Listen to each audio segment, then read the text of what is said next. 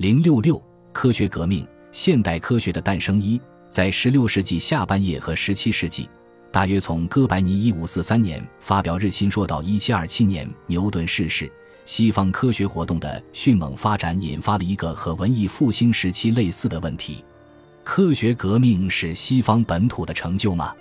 它依赖于进入更广阔的世界。正是由于珍奇屋中的那些收藏以及远程探险的记录和地图。西方科学家才能在当时独树一帜，但这些航行是欧洲人促成和引领的。西方科学探索的两大原材料——好奇和观察，是西方的头脑所重视的，也是西方人为之付诸行动的。这场革命发生在跨欧亚大陆的交流恢复之时。事实上，16世纪第二个十年，欧洲和中国之间开始有直接的海上来往。这大大增加了交流的规模。人们曾努力证明这种交流对西方科学产生过重大影响，但都以失败告终。在伊斯兰世界和基督教世界相邻且常有摩擦的利凡特地区，曾经有过一些交流。基督教学者在那里寻找约伯记的原始文本或毕达哥拉斯一诗的文本，并学习阿拉伯人在医学或天文学方面的知识。哥白尼可能已注意到并借鉴了早期穆斯林天文学家对宇宙的猜测，西方的光学技术也得益于对伊斯兰文明技术的吸收，但是这样的影响还是太少了，因此作用存疑。尽管莱布尼茨认为他提出的二进制与中国已有的理论相似，但中国人或其他遥远的东方人影响西方科学的证据还是少之又少。科学革命之所以引人注目。不仅是因为它加速了有用和可靠知识的积累，更是因为它体现了整个欧亚大陆在权力与财富潜力方面平衡的改变。十七世纪是中欧关系的一个转折点。这个曾经自满的东方巨人，不得不注意那些曾经被鄙视的蛮子。他们就像爬上斗鲸的人，展现了出乎意料的优势。一六七四年，中国皇帝将帝国天文台移交给耶稣会士。五年后。莱布尼茨通过耶稣会学者关于中国学术的报告所提供的证据总结道：“中国和拉丁基督教世界是平等的文明，有很多东西可以相互学习。但西方在物理学和数学上处于领先地位。社会变革增加了可用于科学的时间和资产，从事科学的人也增多了。这是当时西方社会背景的另一方面。正如我们已经提过的。”中世纪大多数从事科学工作的都是神职人员，剩下的则是工匠。然而，在17世纪，随着贵族经济活动的多样化，从事科学在世俗贵族中成了受人尊敬的职业。如前一章所言，战争已不再需要贵族阶层，这在一定程度上是因为火药技术的发展，任何人只要稍加训练就可以有效地使用火器。没必要再以高昂的成本保留可以随时上战场的骑士阶级了。教育成为通向崇高之路。随着探险家开辟全球贸易路线，积累财富的手段多元化，使一代代的资产阶级从之前的专业工种中解放出来，也因此间接地推动了贵族对科学的研究。罗伯特·波伊尔一生致力于科学研究，其贵族身份也未受影响。对佃农的儿子牛顿来说，同样的职业可能让他进入骑士阶级。严格意义上讲，科学革命的思想起源部分来自经验主义思想的传统。这种经验主义思想在中世纪重新出现之后，逐渐的或者说断断续续的积累起来。具有同等重要意义的是人们对魔法的兴趣和实践的增长。我们已经看到此前时代中科学和魔法之间的很多联系，这些联系仍然很牢固。天文学与占星术有重叠，化学与炼金术有重叠。浮士德博士是一个戏剧中的虚构角色，但体现了渴望学习者如何受到蛊惑。他把自己的灵魂卖给魔鬼，以换取获得知识的神奇途径。如果说智慧是上帝给所罗门的礼物，那么神秘的知识就是撒旦给浮士德的礼物。文艺复兴时期，人们在魔法上花费的脑力可以说前无古人，后无来者。学者们挖掘古代晚期关于魔法的文献时，认为可以发现一个前古典时期伟大的巫师时代。俄尔甫斯的咒语可以治病，埃及法老的护身符能赋予雕像或木乃伊生命，就如后来在好莱坞电影中大行其道的风格那样。古犹太神秘学者发明的方法能激活通常只有神才有的力量。文艺复兴时期有许多学者认为，魔法如果能够治病或增加自然知识，那么魔法就是有益的。菲奇诺就是其中的典型。曾被认为荒谬或毒神的古代魔法文本，现在成了基督徒的合法读物。在寻找比希腊人更古老的智慧的过程中，埃及的诱惑是无法抗拒的。然而，埃及的传说无从考证，象形文字如此难以理解，考古工作如此枯燥无趣。在没有可靠知识来源的情况下，学者们却有一个虚构而迷人的智慧源泉。关于赫尔墨斯特里斯莫吉斯特斯的故事集，作者自称为埃及人，但实际上是一位身份不明的拜占庭人。因四百六十年，菲奇诺在一批从马其顿为美第奇家族图书馆购入的书中找到了它。作为一本颠覆古典学术朴素理性主义的书，它迅速引起了轰动。十六世纪最后几年至十七世纪初。神圣罗马帝国的皇帝鲁道夫二世在自己布拉格的城堡里资助秘书，被术士赋予新赫尔墨斯的头衔。在这里，占星家、炼金术士和犹太神秘主义者聚集在一起，从大自然中获取秘密，并实践他们所谓的泛知论，试图对知识进行分类，从而打开掌握宇宙的大门。作为试图掌握自然的方法，魔法和科学变得无甚区别。十六、十七世纪西方世界许多科学革命的伟大人物，一开始都对魔法感兴趣，或者一直保持着兴趣。约翰内斯·开普勒是鲁道夫的门客之一，牛顿是一名兼职炼金术士，哥特弗里德·威廉·莱布尼茨也在学习象形文字和犹太神秘学符号。历史学家过去认为，西方科学起源于西方传统的理性主义和经验主义。或许确实如此，但文艺复兴时期的魔法也功不可没。没有什么真正的魔法，但尝试魔法的努力并没有白费。炼金术渗入化学领域，占星术渗入天文学，神秘主义渗入数学，泛知论渗入自然分类学。巫师们建立了许多所谓的世界剧院，在这里，所有的知识都可以被分类，就像珍奇屋用于展示自然界中的一切事物。或者至少是探险家们所能发掘到的一切，由此产生的生物分类法及其用语，直至今日我们还在使用。在狂热魔法的时代之后，或在魔法盛行的时代，亚里士多德的作品鼓励人们相信观察和实验室通向真理的方法。亚里士多德的理论产生了自相矛盾的效果，鼓励挑战权威。也就是在鼓励实验者证明亚里士多德自己的错误。很多人说弗朗西斯·培根是代表这一科学思想风潮的标志性人物，说他完美的体现了17世纪初的科学气质。他似乎不应成为一个革命者。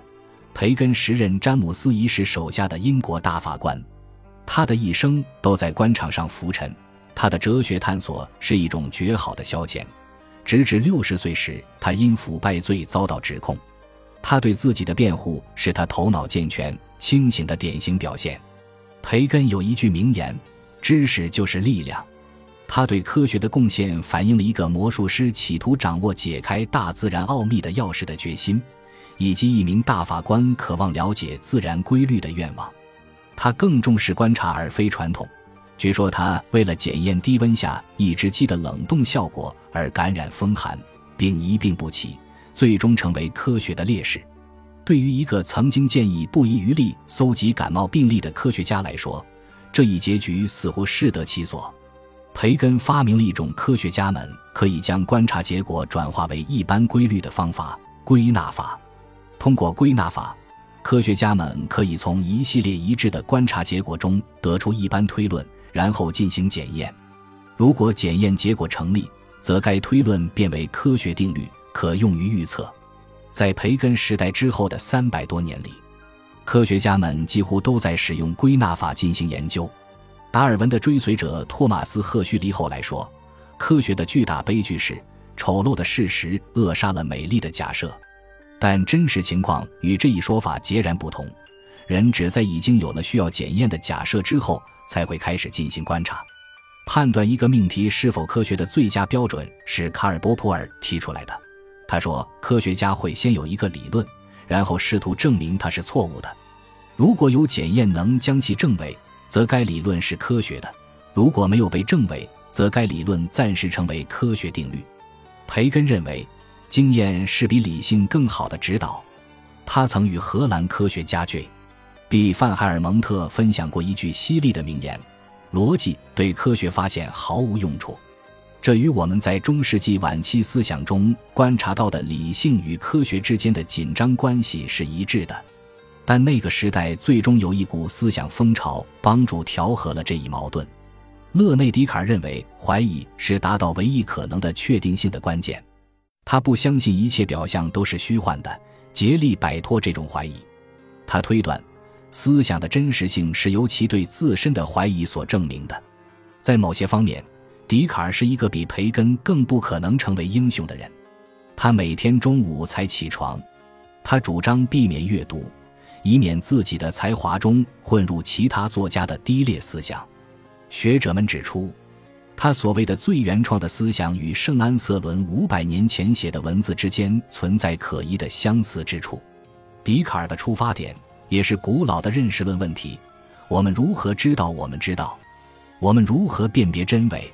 他说：“假设有某些邪恶的天才竭尽全力在欺骗我，这样一来，世界上便再没有能确定的东西了。但是，他指出，就算有人欺骗我，想怎么骗就怎么骗，我无疑也是存在的。只要我认定自己是存在的，就永远不会有人使我成为虚无。”笛卡尔的学说通常可以简单总结为：“我思，故我在。”也许更合适的表达应该是：“我怀疑。”故我在，怀疑自己的存在，就证明了自己的存在。这留下了另一个问题：那么我是什么？会思考的东西。什么是会思考的东西？它是一种会怀疑、理解、设想、肯定、否认、渴望、拒绝的东西，也会想象和感知。从这种信念出发的思想，注定是主观的。例如，当笛卡尔推断灵魂和上帝存在时，他的理由是：对于前者，他可以怀疑自己身体的真实性，但不能怀疑自己思想的真实性；对于后者，他对完美的认识必然是被真正比我更完美的存在植入的。因此，从笛卡尔思想发展而来的政治和社会政策往往带有个人主义色彩。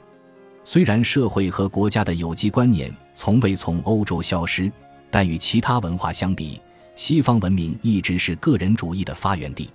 笛卡尔得到的许多毁誉都是合理的，决定论仍然吸引着宇宙系统的建构者。在笛卡尔之后的几代人中，巴鲁赫斯宾诺莎，一个受到天主教和犹太教权威谴责的犹太唯物主义者和思想煽动者，含蓄地否定了自由意志；即使是大力反驳斯宾诺莎的莱布尼茨，也悄悄地从思想中抹去了自由意志。并怀疑上帝只允许我们幻想自己拥有自由意志，尽管这是出于他的善意。但在随后的一个世纪里，决定论成为一种边缘化的异端邪说。在那个时代，自由成为范围极为有限的不言而喻的真理内的最高价值。此外，笛卡尔还为我们的现代性做出了更为神圣的贡献，通过同时重建科学和理性。他的时代为我们留下了完整的思维体系，科学与理性重新统一。在这一精神结构之下，探险家们催生的许多新科学都与地球有关。在宇宙中定位地球这一任务与快速发展的地图技术密不可分。十五世纪，公元两世纪，埃及亚历山大港的地理学家托勒密的著作开始在西方盛行。并支配着当时学者对世界的想象方式，甚至在拉丁语翻译版本开始流传之前，西方的制图者就吸收了托勒密的一个重要思想：根据经纬度坐标来绘制地图。测量纬度使制图者的目光转向天空，因为通过观察太阳和北极星来确定纬度是一个相对简单的方法。测量经度也是如此，因为它需要仔细而复杂的天体观测。同时，天文数据在两个传统领域仍然具有重要意义：占星学和气象学。其中一个结果是，天文学技术得到改进。从17世纪初期，望远镜开始让人看到以前在天空中从未被观测到的部分。越来越精确的时钟有助于记录天体的运动。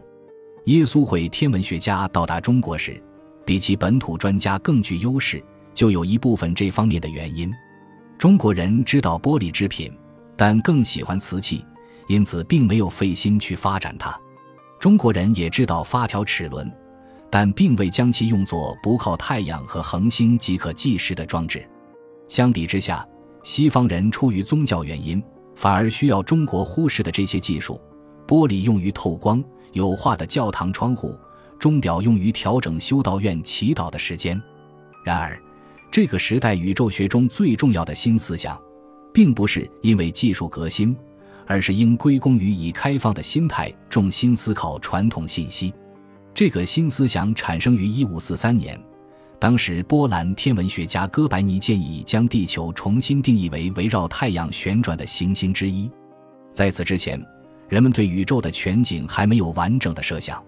一方面，上帝的浩瀚让物质宇宙黯然失色，永恒让时间相形见绌；另一方面，我们的星球应该是全宇宙的中心，我们这个物种因此也是宇宙中心。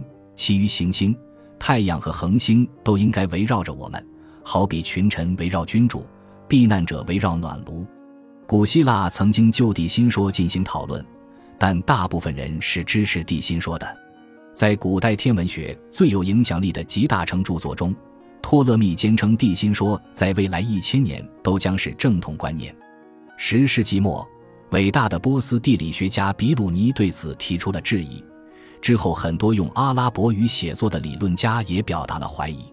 在十四世纪的巴黎，奥雷姆认为这两种论点势均力敌。到十六世纪。已经积累了许多相反的观察结果，因此新理论的产生似乎是一种必然。本集播放完毕，感谢您的收听，喜欢请订阅加关注，主页有更多精彩内容。